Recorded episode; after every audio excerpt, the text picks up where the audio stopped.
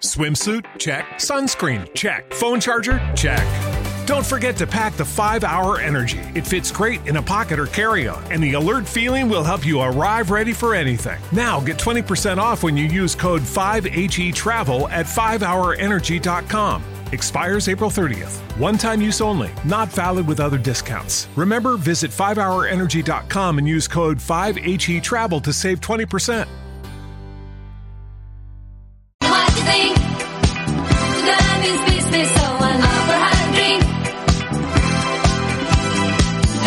Pues amigos, continuamos en las mañanas de Onda Aragonesa. Y es momento de que ahora ya sí, ya tenemos a uno de nuestros invitados aquí en nuestro estudio, porque claro, cuando nos vamos de viaje por nuestra provincia de Zaragoza, pues ahora con las restricciones de movilidad, pues no podemos tenerlos aquí en el estudio, pero esperemos que pronto los podamos tener porque hayamos pasado esta, esta cresta, esta nueva cresta de, de COVID. Así que vamos ya a hablar con nuestro siguiente invitado. Tenemos con nosotros a Jesús Puello Val, presidente de FSIE Aragón, miembro del Consejo Escolar de Estado en Madrid y secretario de organización del FSIE Nacional. Qué siglas más raras. El FSIE Aragón es el sindicato mayoritario de la enseñanza concertada y atención a personas con discapacidad en Aragón con un 80% de representatividad en el sector. Muy buenos días Jesús, ¿cómo estás? Hola, muy buenos días, muchas gracias. Acércate un poquito más al micro para que se te oiga alto y claro. Así. Buenos días y muchas gracias por Ah, invitarnos sí, sí. a estar hoy con vosotros. Eh, Bueno. te, te facilito lo del nombre y somos FESIE. La gente nos Fesíe, conoce Fesíe. como Ah, FESIE. sí, jolín, pues me, lo, correcto. me lo puedes haber dicho antes, cachina, vale. Intentamos leer las, las siglas y la verdad es que suena un poquito, un poquito más complicado. Pero bueno, así es eh, el nombre de, de este sindicato. Eh, estamos ante, bueno, mm, una nueva situación.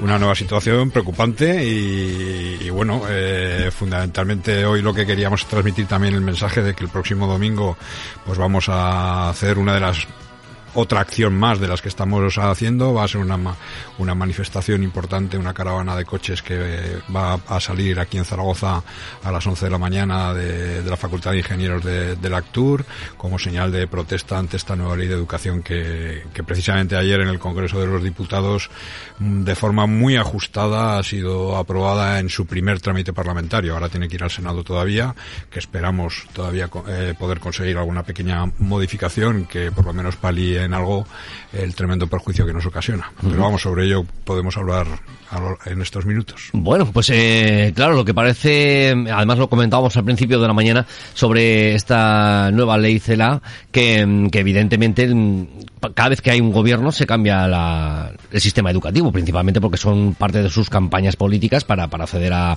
al poder y cada vez que cambiamos de, de color, pues evidentemente se cambia de, de la educación. ¿Es necesario hacer tantos cambios? ¿Tan mal está una ley como para tenerla que reformar eh, nada más entrar? No, no, esta es la octava ley y obviamente en la forma en que se ha tramitado y se va a aprobar, lo que ya tenemos seguro es que habrá una novena ley en cuanto el gobierno cambie de, de color. Es decir, ayer fue aprobada en la Cámara por el 52% con el no apoyo del 48%. Por lo tanto, no es una ley que nace sin consenso, es una ley que responde a intereses partidistas y con una fuerte carga ideológica, en este caso contra la enseñanza concertada y, y con muchos problemas para la educación especial y por lo tanto con este con este sistema en el que estamos metidos de que aquí cada gobierno que entra tiene que hacer su ley de educación, evidentemente quienes peor salen de todo esto y los más perjudicados son los alumnos y los profesionales que trabajamos en educación. Podemos decir que en educación ha podido pasar más o menos que lo que ha podido pasar en sanidad, es decir, que no se ha contado con los, con los expertos y con los profesionales de, de la materia. Sí, sí, efectivamente, los profesionales no han sido consultados para nada en todo el trámite de esta de, de esta eh, eh, ley, ni desde que se elaboró, ni que ni, ni, ni en el Consejo Escolar, de, no ha pasado por el Consejo Escolar del Estado en el 2020, tampoco ha pasado por el Consejo de Estado, los profesionales no hemos tenido ninguna participación, el Ministerio no ha hecho ni una sola reunión con las mesas sectoriales de la enseñanza pública y concertada para dialogar y debatir eh, sobre este proyecto educativo. Es una clara imposición de dos partidos que en estos momentos gobiernan y que, bueno, pues mm, aritméticamente pues ha conseguido el apoyo mm, de determinados partidos que le han dado esa mayoría rascada y simplona muy, muy justita, muy justita.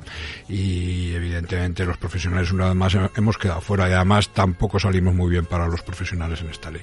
¿Tiene que ver esta ley de educación eh, que sea tan rápida y tan premeditada para tener que firmar los, el plan general de, o sea, el, no, perdón, el, el- los gastos, el, Sí, ellos no, no lo han ocultado, eh, es decir, la ley de educación ha sido moneda de cambio en la negociación de la ley general de presupuestos del, Estado, se han intercambiado los cromos entre ellos y evidentemente eso ha hecho que incluso en el trámite parlamentario tan acelerado que han tenido en estas últimas semanas, donde en, en tres semanas ah, se han despachado 1.100, el, el estudio y votación de 1.165 enmiendas, pues eh, lógicamente está claro que haya habido una negociación política en la que la ley de educación ha sido moneda de cambio y la enseñanza concertada en particular ha formado gran parte de ese intercambio de cromos. Nosotros eh, en nuestras diferentes entrevistas de, todo lo que llevamos en, esta nueva temporada, eh, una de las cosas que hemos ido hablando, sobre todo pues con investigadores, con gente de, la sanidad, eh, con gente de educación, que un- las tres cosas que creemos que no habría que hacer recortes en ningún tipo de, momento serían ni en educación, ni en sanidad, ni en ciencia. Y parece que siempre son los tres más afectados de ellos. ¿No debería de haber un pacto para que la educación fuera siempre igual? evidentemente con la modernización o con, con los nuevos sistemas que hubiera que, que regular, pero que no hubiera, no hubiera que tener tanto cambio. Sí, sí, evidentemente la necesidad de un pacto es un clamor social de, todas las organizaciones sociales, tanto de la pública como la concertada, como la privada. Es una necesidad imperiosa que tiene este país porque la educación, mientras no tenga estabilidad, no nos va a permitir progresar y desarrollarnos adecuadamente como un país de, de- primer nivel, que es lo que tendríamos que tener. Pero está claro que los partidos políticos, la clase política es incapaz de llegar a ese acuerdo. Efectivamente hay temas que son de interés nacional de toda la sociedad, como puede ser sanidad o puede ser educación o puede ser el tema de las pensiones, que tendrían que estar alejados de los vaivenes políticos y de los intereses mm, partidistas que en cada momento uno quiera manejar un- alguno de estos temas en función de sus, de sus intereses particulares. Pero obviamente leyes como esta, y no solo en el fondo, sino en la forma en que se han hecho, lo que hacen es alejar completamente esa posibilidad de pacto, lo cual es una pena. ¿eh? Sí, la verdad es que sí, porque sobre todo al final los afectados por un lado son los docentes y por otro son nuestras juventudes, es decir, la, la parte de esa educación que, que evidentemente no, no va a ser la correcta. Efectivamente, aquí tenemos un problema. Fíjate que los profesionales vamos a tener vamos, vamos a tener un problema tremendo porque con la que nos está cayendo encima, con la pandemia que llevamos desde desde marzo, en la que estamos haciendo un sobreesfuerzo tremendo por mantener la máxima normalidad posible en el desarrollo de la educación de nuestros alumnos, con la colaboración también de todo el personal de administración y servicios que trabaja que trabaja en los, en los centros, pues con todo lo que nos está cayendo, además ahora pretende el gobierno que nos pongamos a trabajar, a estudiar, a planificar, a volver a programar otra vez todo el currículo para el curso que viene. O sea, no piensan en los profesionales, no piensan en el alumnado, solo van a sus intereses. Este no era el momento de sacar esta ley y mucho menos con esta falta de consenso tan grande. Así es, así es. Otra de las, eh, claro, pues que la verdad es que los ministros últimamente se pronuncian bastante poco, me imagino que estarán con su movilidad también restringida para poderse, porque de hecho al de ciencia hace días que no lo veo. ¿Te está gustando este episodio? Hazte fan desde el botón Apoyar del podcast de Nivos.